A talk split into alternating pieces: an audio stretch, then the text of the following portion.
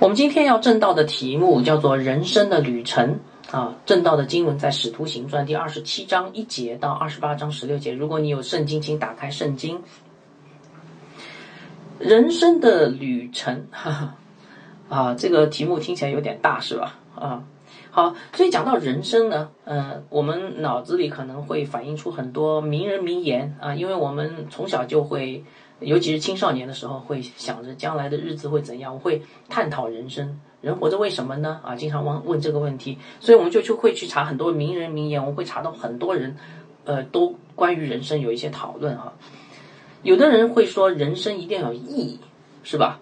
啊，人生最终的价值在于觉醒和思考的能力，而不止于不止在于生存。亚里士多德说的。有的人说人生，嗯，是说不清的悖论啊。人生有两出悲剧，一是万念俱灰，另一个是踌躇满志，啊，完全是个悖论哈。所以这是萧伯纳说的。又有人说人生要用乐观的态度来看啊。普希金说，假如呃生活欺骗了你，不要忧郁，也不要愤慨，不顺心的时候暂且容忍，相信吧，快乐的日子就会到来，啊。乐观的，但有人说不不不哦，人生好悲观啊！我给大家读一下哈，人生是一条美丽而曲折的幽径，然而在前进的程呃程呃程途中，呃却逐渐树影凄凉，花蝶匿迹，果实无存，最后终于发现到达一个荒漠。这是谁说的？这个是一个萨拉说的。所以世人对人生的态度看法。都不相同，对吧？啊，但是都很注重人生这个主题。为什么？因为我们每个人只有一生，一个人生就没了。那么基督徒是怎么看人生的呢？啊，我在这里给大家读一段很有名的呃布道家葛培理牧师在他的著作叫做《生命的旅程》啊，《生命旅程》大家读过没有？《生命旅程》啊，这这这本书其实很好，是给初信徒或者说慕道友来读的哈。嗯，葛培理牧师在他的著作《生命旅程》中有这样一段话，我读给大家听，我觉得蛮好的。呃，这个反映了基督徒的人生观。呃，请谨记，当我们来到基督面前，上帝赐给我们一种全新的生命，一种全新的关系，一种全新的身份，一种全新的家庭，一种全新的目的，一种全新的能力，以及一种全新的命运。呵 呵如果你已经悔改并，呃，凭着信心转向基督，那么你就永远都不要轻视基督在十字架上为我们所成就的，也从来都不要不要轻看上帝所赐给我们的。为什么现在不马上停下来，为着你为着他所赐给你的礼物而感谢他呢？但是他的恩典并非就此结束了，因为上帝还要赐给我们一个最终的礼物，一个全新的旅程，一条一直行走直到他将我们带回天家的全新道路。换言之，你为基督所做的决定，并不是一个结束，乃是一个开始，一个全新的生命的开始啊！好多全新是吧？啊，大家听懂这这段话没有？听懂了没有？葛培林牧师说：“哎，基督徒的生命是一个全新的生命，基督徒的人生旅程是个全新的旅程。大家听听到了没有？啊，你明白吗？他在说什么？啊，也许有人会说，嗯，好像想不太明白哦。啊，我我信主以后，所所有东西都是新的。啊，我信主以后，我我我工资也没涨吗？呃，那怎么说是全新的？全新的工资，房子也没变大呀，也没有变成全新的房子啊。”妻子也没有变得更温柔啊，也没有一个全新的妻子啊，孩子也没有变得更乖啊，怎么是全新的生命？我我我不懂啊！这个格牧师你太伟大了，你你讲的话我听不懂哈。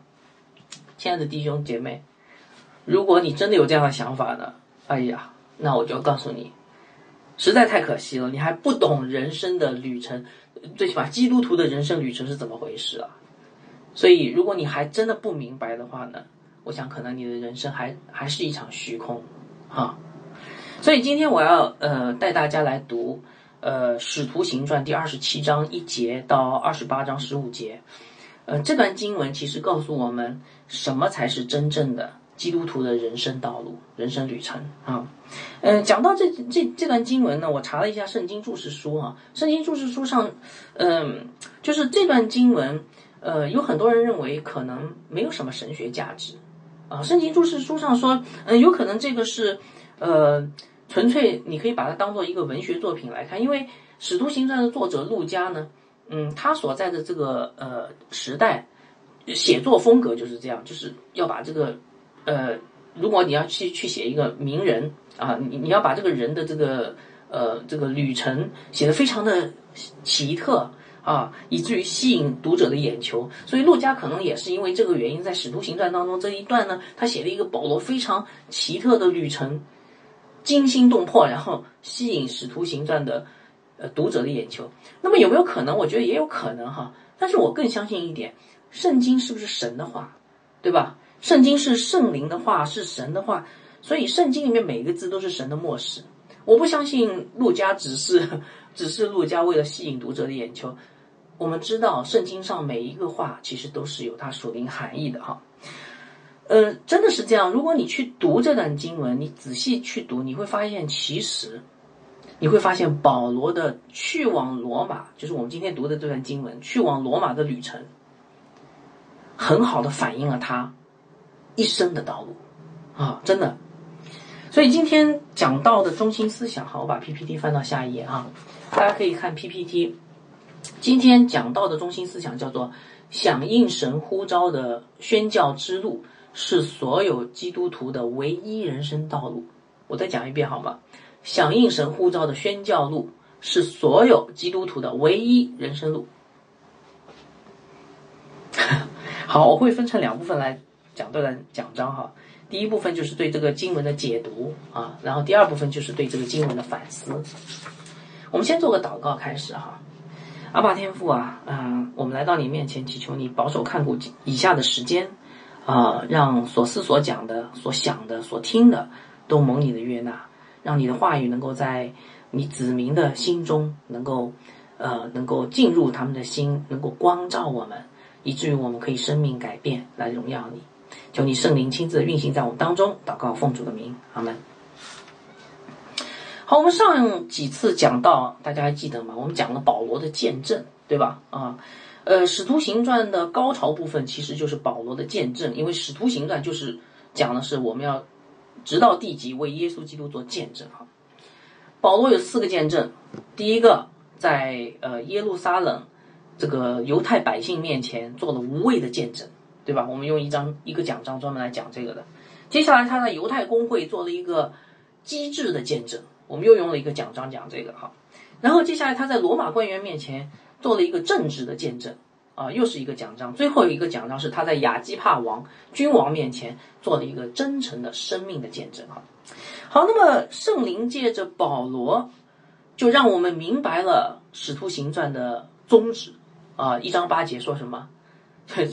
为主做见证，直到地极。好，好。那么保罗做完这些见证，履行了这见证的使命，接下来他应该怎么样？哎，圣灵要差派他去罗马做见证，所以他要走向他宣教的终点——罗马，也是这个使徒行传让我们看到的一个宣教的一个终点。哈，好。所以二十七章第一到第二节，我们来看哈。我们一边读，因为今天的经文比较长，我们一边读一边来分析这些经文。二十七章一到二节，菲斯都既然定规了。叫我们坐船往意大利去，便将保罗和别的呃别的囚犯交给狱营里的一个百夫长，名叫尤留啊。有一只亚大米田的船要沿着亚细亚一带地方的海边走，我们就上了那船开航开行。有马其顿的帖萨罗尼加人亚利达古和我们呃同去哈。这里好像好多人啊，对吧？呃呃，这次跟保罗同行，大概最起码有两个同工。第一个刚才谈那个亚历达达古哈，另外一个可应该就是陆家。为什么呢？嗯，陆家是使徒行传作者，但是他没有提及他的名字。但是这里提到我们，对吧？所以最起码不是保罗一个人，也包括使徒行传作者就是陆家。所以保罗、陆家、亚历达古，可能还有一些其他人，我们一起启程往罗马去宣教。好伟大哈！所以我们可以想象，那个这个其实不是陆家编出来，是他亲身经历，对吧？有人说圣经学者说，有些圣经学者说这些是编出来的，完全不是啊，是陆家的亲身经历。那么这两节经文里面还提到一个人叫游流，看到没有？他是御营的百夫长。我为什么要提这个人呢？因为你后面会发现，其实游流是神保守保罗的一个工具。哎，游流其实对保罗非常友善，后来还救了保罗一命哈。好，所以整个的保罗的这个艰难的行程，去向去往罗马的宣教行程，他的人生旅程呵呵 就是呃启程了啊。这个启程好像很平淡，对。其实我们有的时候想想，我们自己的人生旅程开航的时候也蛮平淡的啊。嗯，但是呢，人到中年的时候，或者是这个旅程走到一半的时候，问题就会冒，都都会跑出来。好，我们接下来看这个游流果然善待保罗。我们来看第二十七章的第三节。第二天到了西顿，游流宽待保罗，准他往朋友那里去，受他们的照应。哦，这个游流对白保罗挺好的，允许他到当地的基督徒那里去，啊，朋友嘛，基督徒那里去休息，然后得到他们一些支持，所以对保罗比较友善。第二十七章四到八节，从那里又开船，因为风不顺。就贴着，呃，耶塞浦路斯被封岸，呃，行去，过了基利加、庞菲利亚前面的海，啊，就到了吕家的美拉，呃，在那里，百夫长遇见了一只亚历山大的船，啊，亚历山大船，这里稍微交代一下，因为从亚历山大是埃及。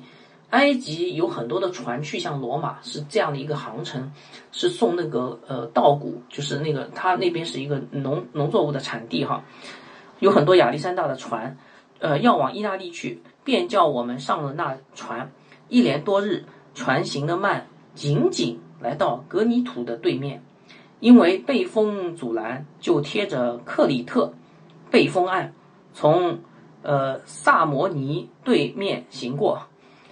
我们沿岸行走，仅仅来到一个地方，名叫奥加，离那里不远有拉西亚城。哎，读到这儿你大概晕掉了是吧？好，我给大家准备一个地图。呃，这里好多地名哈，所以你一定很想知道这个保罗这个行程是怎么走的哈。我现在给大家看一下啊，大家请看这个 PPT 上地图哈，我用鼠标点上去，你看保罗，首先大家看到我的鼠标在左下角没有？耶路撒冷，对吧？然后走到盖萨利亚，然后往西顿，那西顿在这个地方哈。然后呢，风很大啊，然后呢，所以他们就贴着这个，你看贴着海岸线，呃，绕过塞浦路斯啊，也叫居比路，对吧？塞浦路斯岛在庞菲利亚和基利加前面的海，看到没有？一直跑到一个地方叫美拉啊，美拉在吕大这个地方是土耳其的南部哈。然后呢，从美拉呢一直跑到格尼土，看到没有？格尼土。啊，加利亚省大概是格尼土这个地方呢，他们没有往哥林多去，他们往下面走，跑到了哪里呢？克里特这个地方是克里特岛啊，也也被翻译成格里迪岛哈，都可以。萨摩尼看到没有？然后呢，绕过克里特，然后跑到一个地方叫奥加，离那个拉西亚比较近啊。之后他们要跑到腓尼基哈，但是他们没有去成功。好，那么这个地方，你看它这个整个的这个路线啊。是这样走的，红红色的那个路线走到这里，那么走到这里，这个整个行程为什么这么走呢？啊，不直航呢？因为风很大，是蛮直航是蛮危险的哈。这里呃，我不知道大家有没有注意两个关键词，一个关键词叫风，比如说第四节看到没有，叫风不顺，就逆风走，他们是逆风走的哈。第七节叫被风阻拦啊，虽然你看他他这里也提到他们。叫做贴着背风岸前行，但是呢，第八节说什么？仅仅来到一个地方，所以背风逆风走得很慢啊，这个行程啊，风很大，所以我们可以想象哈，其实当我们的人生道路也会会不会也遇到这样的情况？我觉得也会，有的时候我们的人生道路是逆风而行啊，有的时候我们是顺风，很好啊，走得很快。赚很多钱，买了房子，买了车，干干什么都都很好，呃，娶了老婆，然后生了孩子。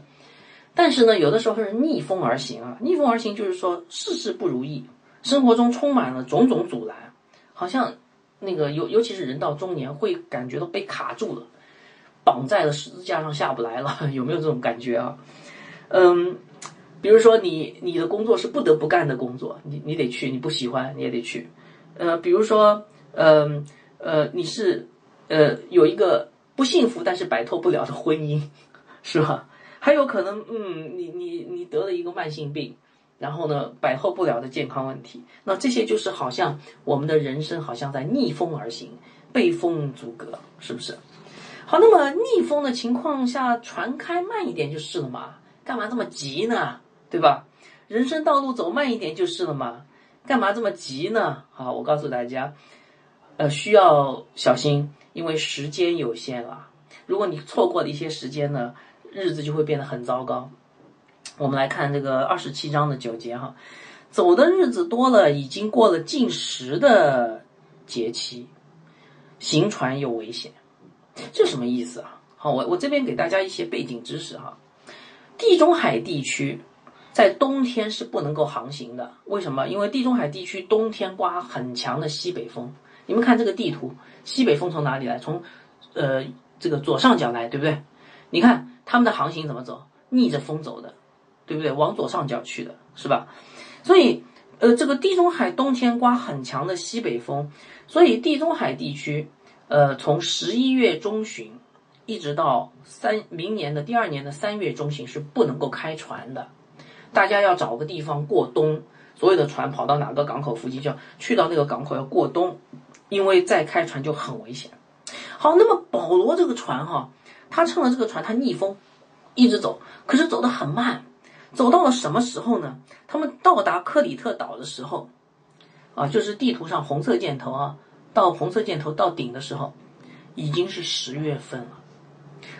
那个呃，这里讲到是禁食的节期，犹太人禁食的节期指的是赎罪日啊，赎罪日就是九十月份啊。根据犹太的阴历，九十月份，当年有人算过，大概是十月中旬的。所以保罗呃的船走到十月中旬，走到克里特特岛，走到地中海的中间，进航的时间差不多到了。要么他们在这儿过冬，要么他们就继续往前走，走到前面去，是不是？好，所以怎么办？好，这时候保罗跑出来了。保罗是一位很有经验的宣教士啊，对不对？好，他站出来劝大家不要走了。我们来看第二十七章九到十节哈，保罗就劝众人说：“众众位，我看这次行船，不但货物和船都要受损失，大遭破坏，连我们的性命也难保。”啊啊，哎，有人说保罗是个宣教士，哎，你读神学的，你你的你你关于航海你懂吗？呵 呵你的话有价值吗？我觉得其实他们真的应该听保罗的话啊！你看后面果然发生事情了。其实有的时候哈，属灵的人能够看透万事。保罗对属灵的事情很熟悉，其实他也能够看透属世的事。哥林多前书第二章他自己说的，属灵人能参透万事，却没有人能够参透他，对吧？一个与神相交时间长的人呢，你真不要小看他，他真的能参透很多的事情啊。好，但是不幸的是啊，不信神的人情愿相信人的经验，而不是不相信神的带领。我们来看第二十七章十一到十十二节，但百夫长信从掌船的和船主，你们觉得合理吗？我觉得也蛮合理的。保罗，你是个宣教士，你就不别管这个事儿了。我们相信人家开船开了这么多年了，我们相信这个开船的人，好，不信从保罗所说的，且因这个在这港海口过冬不便不方便，船上的人就多半说，不如开船离开这个地方，或者能到腓尼基过冬。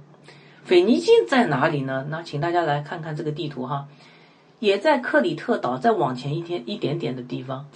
腓尼基这个地方呢，离。奥加港呢，差不多就一天的航程啊，所以他们说，哎，到腓尼基，腓尼基是克里特的一个海港，一面朝东北，一面朝东南，估计那个地方，呃，是一个比较好的避风港。哎，弟兄姐妹，你们有没有发现，其实，呃，很在日常生活中，我不知道你们是怎么样哈，有你们会不会是相信人的经验多，相不相信神的话语啊？啊？我告诉大家，如果你，呃，不相信神的话语，相信人的经验呢，可能要倒霉，要遇见灾难。那这段经文就让我们看见这一点，对吧？好，我们继续往往下看第二十七章十三节。那么人的经验好不好呢？乍看起来蛮好的。这时微微起了南风，南风从哪里来？我们来看这个 PPT，南风从下面来，对不对？顺风是吧？不是西北风是吧？南风起了南风，哎呀，他们以为得意就起了毛啊，贴近克里特行去，太好了，没有刮西北风，刮南风，腓尼基只要一天的路程就到了，我们过冬就比较舒服哈。估计那个港口大概有呃物资比较齐全吧。二十七章十四到十七节，但是天有不测风云啊。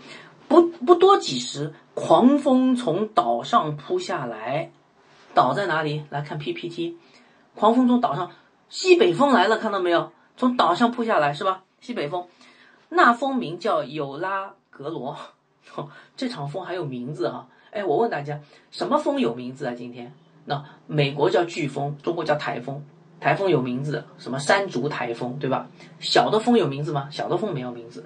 热带气旋开始大概就有名字了哈，所以这个风很大耶，所以我们来看圣经怎么记载：船被风二十七章十四节，船被风抓住，敌不过风，好像像打仗一样的，我们就任风刮去啊，贴在贴着一个小岛的背风岸奔行，哇，奔行，跑得很快。那个岛名叫高大，高大在哪里？我给大家指出来哈，高大，那大家看到没有？我的鼠标移在这里，高大。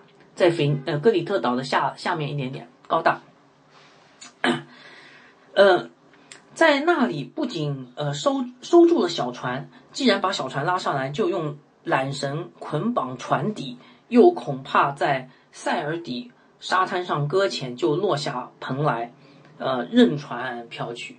这什么意思哈？因为风太大了，小那个绑在那个大船上那个小船差点被吹走，所以赶紧。把小船绑起来，然后呢，这些船员还做了一件事情，很 很奇怪，就是他们把那个风帆给落下来，棚给落下来了，落下来干嘛？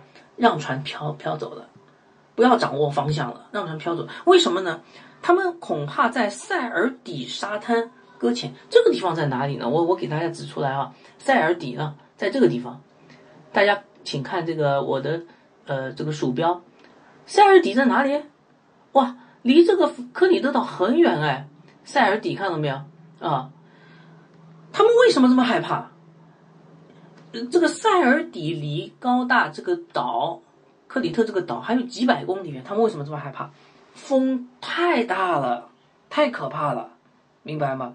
塞尔底这个地方呢，据呃据考证是就像今天的百慕大三角一样，那个地方是很危险的，船开到那里是很危险的哈。所以水手很害害怕去，他们宁可让船随风飘去，也不要碰到塞尔底哈。哎呀，读到这里以后，你们有没有感触啊？我也很有很有感触。你们知道吗？我们的人生，我们的人生道路哈，有的时候真的是这样。我们的人生道路有的时候走的蛮好的，可能有一些风不顺，但是有的时候我们会突然间碰到突如其来的风浪，来都来不及，我们感到完全无力掌控。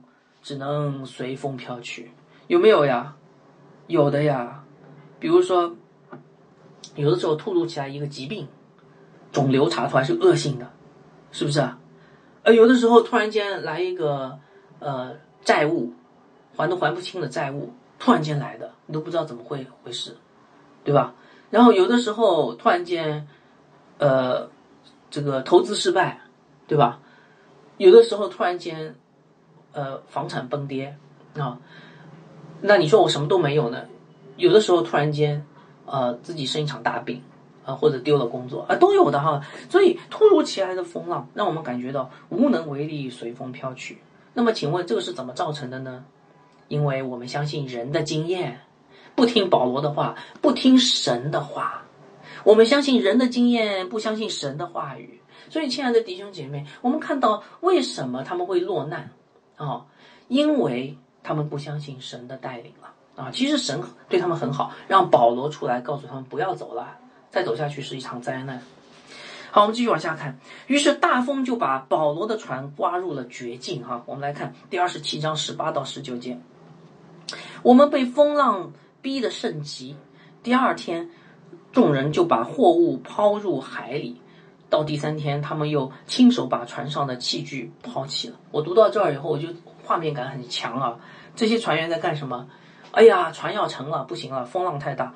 他们先把货物扔掉，把货物扔掉，船还得沉了，不行，把这个船上的器具扔掉。什么叫船上的器具？就是你开船必备品啊，这些开船必备的东西也扔也扔，因为让船轻一点，不要翻掉了，是吧？哦，所以你看哈。是不是走入绝境？我们来看第二十七章二十节，太阳跟星辰多日不显露，这什么日子啊？又有狂风大浪吹逼，我们得救的指望就都绝了。这个这个 陆家写的非常的生动哈。所以亲爱的弟兄姐妹，我我不知道你们有没有遇到过这种绝境啊啊，感觉到呃一点希望都没有的时刻有没有？如果你有的话，你就真的估计你就能够理解。保罗这艘船上的人当时的心情了啊！我刚才讲了，无端端的，我们的生生活可能一下子就走入了绝境啊！呃，可能是财务危机，对不对？可能你一下子哎，怎么欠了一一辈子都还不清的债？可能是婚姻危机，这个夫妻感情冷到冰点啊！就你会觉得说啊，这个只有离婚这条路，没有任何其他的道路了，不可能再恢复。有的时候是健康危机，肿瘤查出来恶性的哈，是吧？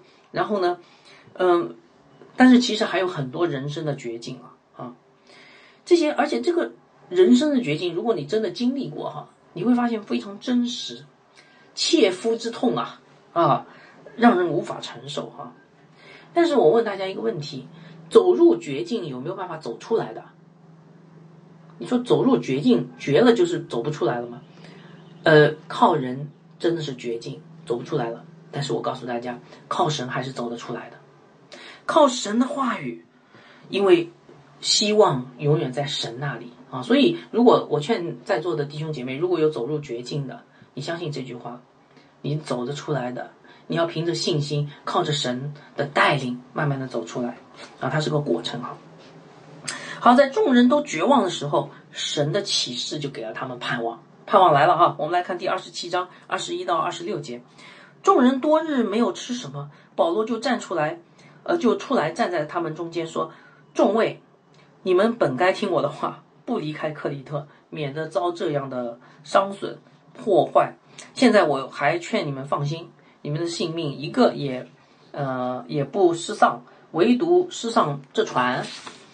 呃，因我所属所侍奉的神，他的使者昨夜站在我旁边说：保罗，不要害怕。”你必定站在凯撒面前，并且与你同船的人，神都赐给你了，所以众位可以放心。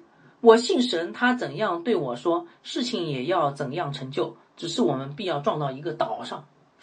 保罗这个预言太厉害了，非常的清晰啊！第一，船会坏；第二，人没事儿；第三，一定会撞到岛上去。好，那么保罗告诉船上的人不要怕，因为他们不会死。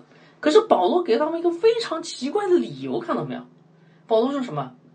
他说：“你们不会死，为什么呢？因为我要去罗马，然后神把你们给了我，这这是什么逻辑啊？如果今天有人这样跟你说的话，你会相信他吗？啊？但是这是真实的，对吧？我们看后面确实是这样发生哈，嗯。”在人看来很奇怪，但是其实是有道理的。我们来讲讲这个道理，因为这一节经文就是这个整个经文的要节哈。保罗到底告诉大家什么呢？保罗告诉大家说：“你们放心，你们是有盼望的。这个盼望是什么？我用四个字来表达，叫做神的呼召。”保罗说：“你们有盼望，因为神的呼召，神呼召的不是你们，是我。”神呼召他的仆人去做一件事，所以你周围的人都有盼望了，是不是这个意思啊？啊，就是这个意思。你们有有没有发现这个逻辑啊？就是，哎，是什么安慰这些人的？啊，不是神讲两句好话，没事啦，我是伟大的神，我会保守你们，不是这样的。是说，哎，我今天要去完成救赎历史当中的伟大的使命、伟大的步骤。所以你们这些人正好沾光，是不是这个意思？所以你看是什么？神用什么来安慰这些人在苦难中、在绝望中的人？用神的宣教使命、宣教呼召，你看到没有？啊！而且这个呼召是第二次出现了哈，第一次在二十三章的第十一节也讲过一遍的，第二次又出现，这说明什么问题？神一直在使用他的使命和呼召，来给到他的子民和他子民周围的人以盼望，就是他的方法是很，呃，很最起码是很常用的、很固定的，是不是啊？啊，那么我问大家，这个给你一个什么样的启示啊？这个启示太重要了。今天，当我们遇到巨大的困难和挑战的时候，主啊，我的人生道路实在过不下去了。主啊，我我真的不知道该怎么办了。请问是什么才是切实的我们的盼望的根据？是神对你的呼召，明白了吧？主啊，我现在得了重病啊，重病缠身，我好像觉得我快要不行了，死了。神说：“我以前呼召你的，你要这样这样这样，还要做这些事，你还没做呢，所以你不会死的，明白了吧？啊，所以是神对你的宣教的呼召，才是给才是给你正确的这个这个那个切实的盼望啊！我们相信神是信实的，他说过的话一定没错，他对我们的呼召啊，必必定实现啊！这就是这段经文给我们非常重要的一个启示哈。”好，我们继续往下看，得到了神启示的保罗就大有胆量。我们来看第二十七章二十七到三十二节，到了第十四天夜间，船在亚里亚德里亚海飘来飘去。我这里稍微解释一下，亚德里亚海就是现在就是那个呃，在呃意大利和嘎尔干嘎巴尔干半岛中间那个海。但是当时呢，你们看这个地图啊，当时地中海中间那一块也叫亚亚亚德里亚海，看到没有啊？就在亚德里亚海飘来飘去十四天两个星期，约到半夜，水手以为渐近旱地，就探深浅，呃，探得有十二丈，稍往前行，又探得深浅，探得有九丈，啊，恐怕撞在石头上，就从船尾抛了四个锚，盼望天亮。呃，水手想，呃，想要逃出船去，把小船放在海里。呃，假作要从船头抛锚的样子。保罗对百夫长和兵丁说：“这些人若不等在船上，你们必不能得救。”于是兵丁砍断小船的绳子，由他飘去。这个水手啊，大概是绝望了啊，不信神嘛，绝望了。他们想逃走，他们在哪儿逃走呢？呢，在这个地中海最宽的那块地方，他们想逃走。其实他们非常的蠢哈，非常愚蠢。这时候保罗看见了他们的假动作。一眼就被保罗看穿，然后阻止哈。所以这件事情让我们看到什么呢？哎呀，让我们看到，当神借着他的仆人来掌权的时候，事情就往好的方向发展，啊，人们就有了得救的盼望，对不对？我们看到保罗在这个地方已经占占据了这个在船上占据了主导位置了。他说什么，这个兵丁都会去做的啊。好，但是领袖的职责不只是阻止一些不好的事情，他还要去鼓励士气。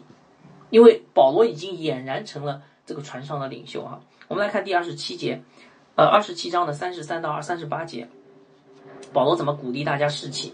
天渐亮的时候，保罗劝众人都吃饭，说：“你们呃悬望忍饿不吃什么，已经十四天了，这些人实在太忧愁了，觉得自己要死掉了，所以我劝你们吃饭，这是关乎你们救命的事，因为你们个人连一根头发也不至于损坏。”保罗说了这话，就拿起饼，在众人面前祝谢了神，掰开吃。于是他们都放心吃，也就吃了。我们在船上共有两百七十六个人，啊，他们吃饱了，就把船上的麦子抛在海里，啊，为要叫船轻一点。啊，这这段话有很多可以解释的地方哈，呃，我就不不多讲，因为跟今天的主题没关系哈。保罗安慰他们说：“你们一根头发都不会损失的。”然后呢，就开始吃饭了啊，保持体力。我我我问大家哈，大家看见没有？当一个人对自己的呼召那样确定的时候，他在患难中他会做什么？他浑身都是力量，他照常吃饭，照常睡觉，对不对？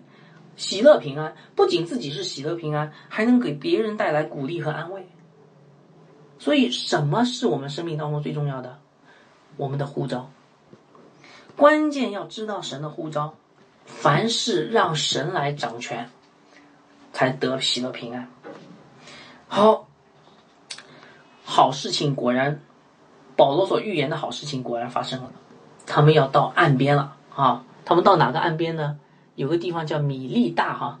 大家看这个 PPT 呢，他们飘飘飘，一直飘到这个米利大这里啊。米利大就是马耳他啊，今天的马耳他岛哈。好，二十七章三十九到四十四节，到了天亮，他们不认识那地方，但见有一个海湾，呃，有岸可登，就商量。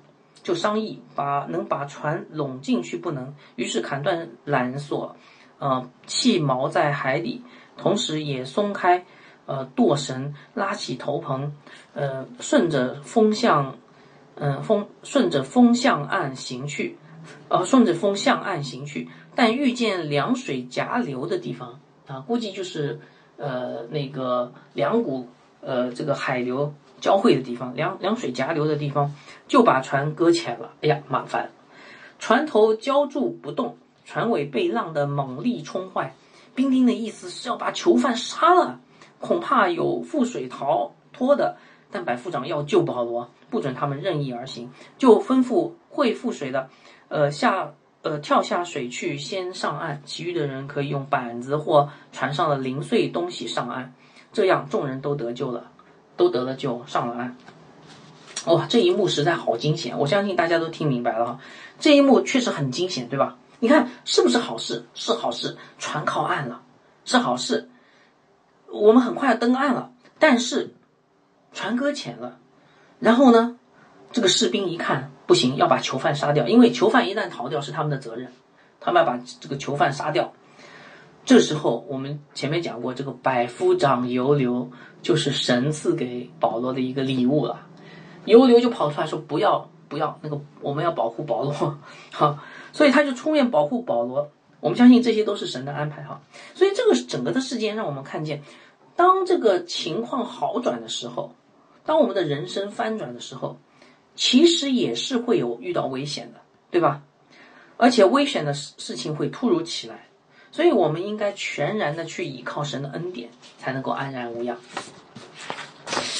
好，终于保罗一行人经过了几个星期的漂泊以后上岸了。二十八章是呃一到六节哈，因为经这这这次的经文大概有两千字左右，很长哈，所以我们只能够比较快速的把这个经文先过一遍，然后再给大家讲一下这个经文内部的含义是什么。好，我们很快就讲完这一段。二十八章一到六节，我们既已得救。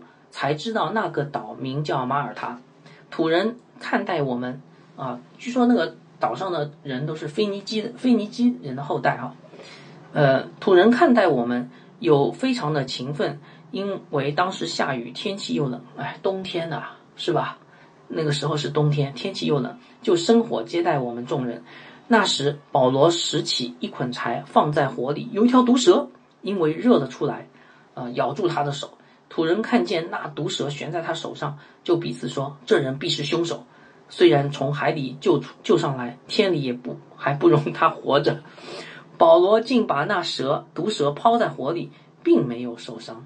土人想起他必要肿起来，或是忽然倒扑倒死了。看了多时，见他无害，就转念说：“他是个神。”保罗上岸以后，可怕的海难结束了。但是呢，前面讲过了，情况好转的时候，有有时候可能这个危险会不期而至。突然间，保罗被毒蛇咬了，是不是啊？哎，可能导保罗又没有事哦，这个太太精彩了啊！呃，这让我们想到了马可福音当中有一段是这样的话来写这个基督徒的。马可福音第十六章十七到十八节说：“信的人必有神迹随着他们啊。”然后呢，呃，手能拿蛇。喝什么毒物也不受害，手按病人，病人就好了。你看，是不是啊？保罗得到了神的什么保守，对不对？保罗不光得到了神的带领啊启示，还得到了神的保守。好，保罗不仅被蛇咬没事哈，他还在马耳他过冬的这段时间给人祷告。我相信他在那边还有医治哈，我相信他在那边是要传福音的。第二十七章七到十节，离那地方不远有田产是岛岛长布百流的，呃，他接纳我们，尽情款待三天，呃。当时布百流的父亲患热病和痢疾躺着，保罗进去为他祷告，按手在他身上治好了他。从此岛上其余的病人也来得了医治，他们又多方的尊敬我们。到了开船的时候，也把我们所需用的送到船上。啊，呃，因为一场海难，他们来到了马耳他，保罗就在那里把福音传开了。啊，所以我们可以看到一个蒙召的神的仆人，无论是走到哪里，就把神的福音、神的恩典。带到哪里，对吧？这个叫做蒙召做宣教的人。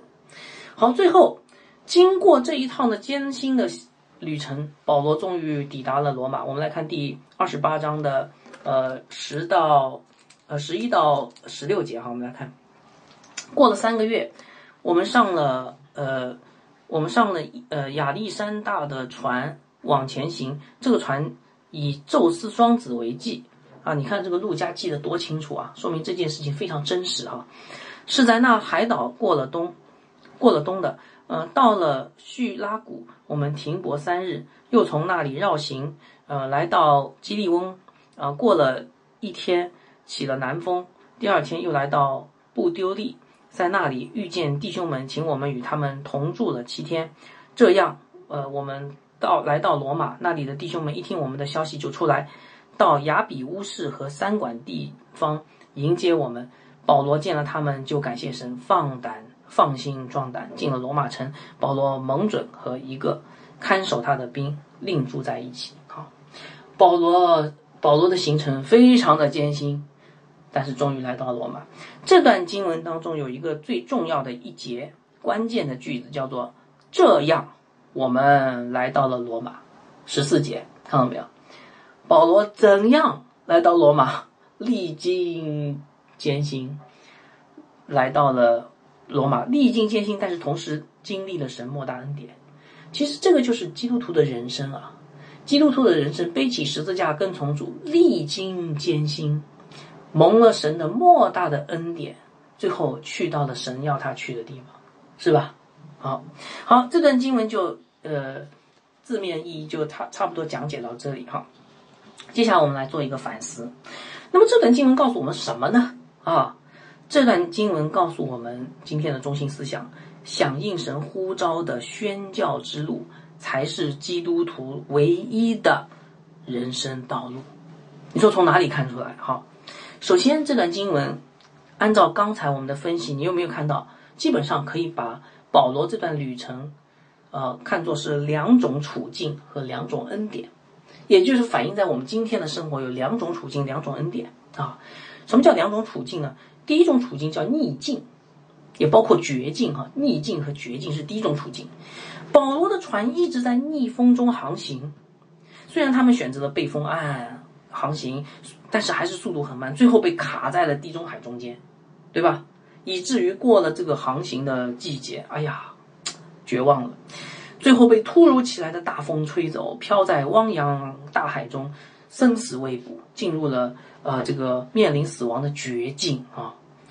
但是呢，我们也看到信神的人有有有神的恩典与他们同在，这个神的恩典就是他奇妙的带领啊！他跟保罗说：“你一定会去到那个凯撒那里的。”这是第一种呃叫做逆境，然后呢有神的带领，是吧？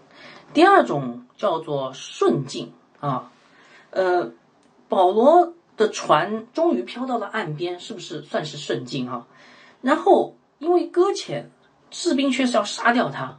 这时候我们看到神有保护保罗，保守保罗，在顺境中神会保守他的子民。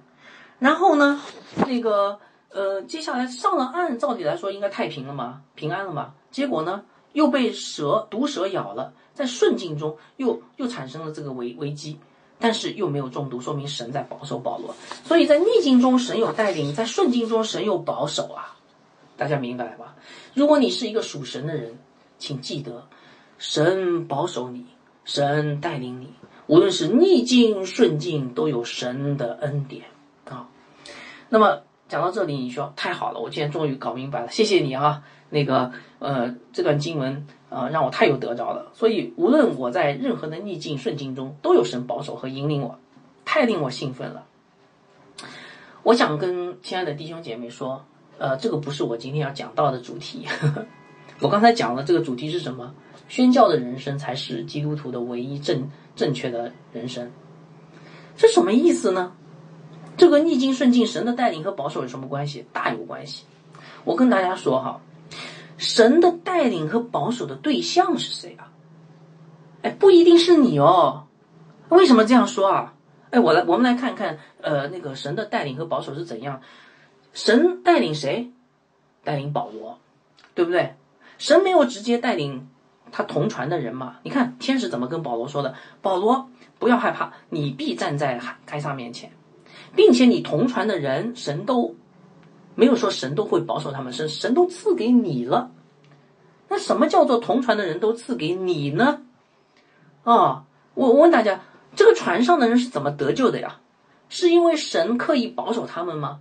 不是，神要保守宣教士，神要保守那个踏上宣教道路的人，周围的人都沾光，明白了吧？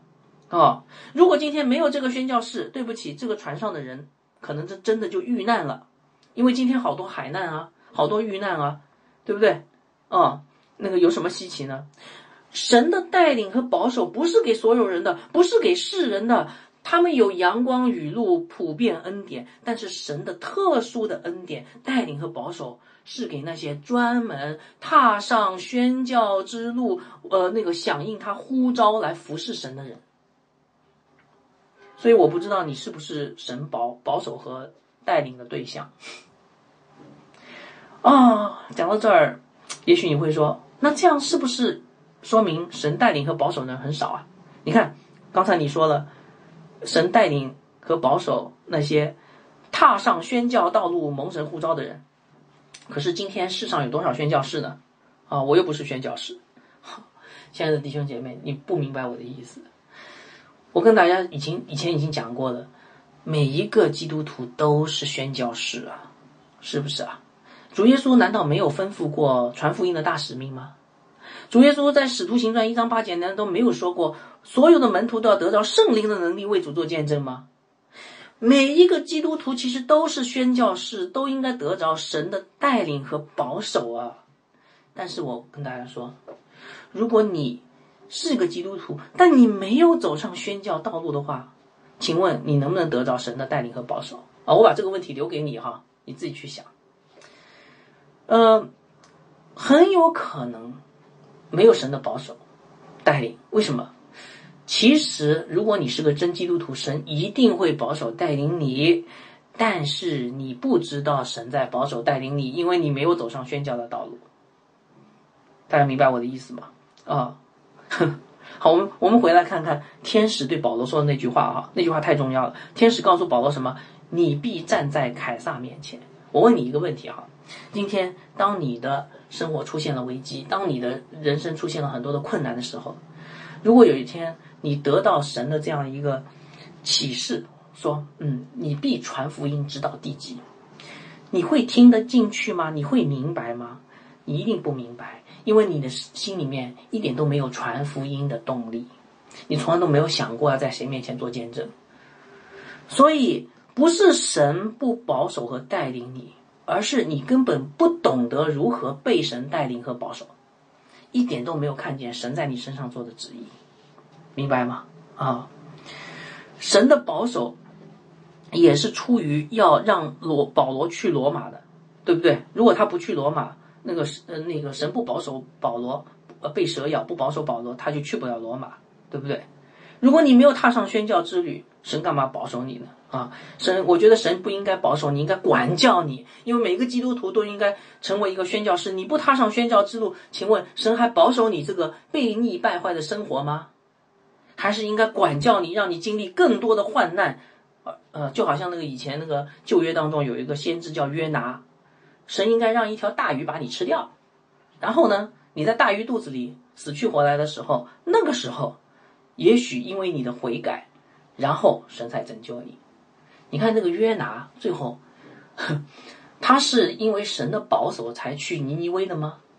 他不是，他是神管教他以后，最后他没办法了，他降服在神面前，他才踏上了宣教之路啊，对不对？所以，亲爱的弟兄姐妹，在这里，请你想一想，你的人生道路是响应神的呼召的一条宣教道路吗？你生活的重心是什么呢？在你的生活中，什么占据你内心中最重要的东西呢？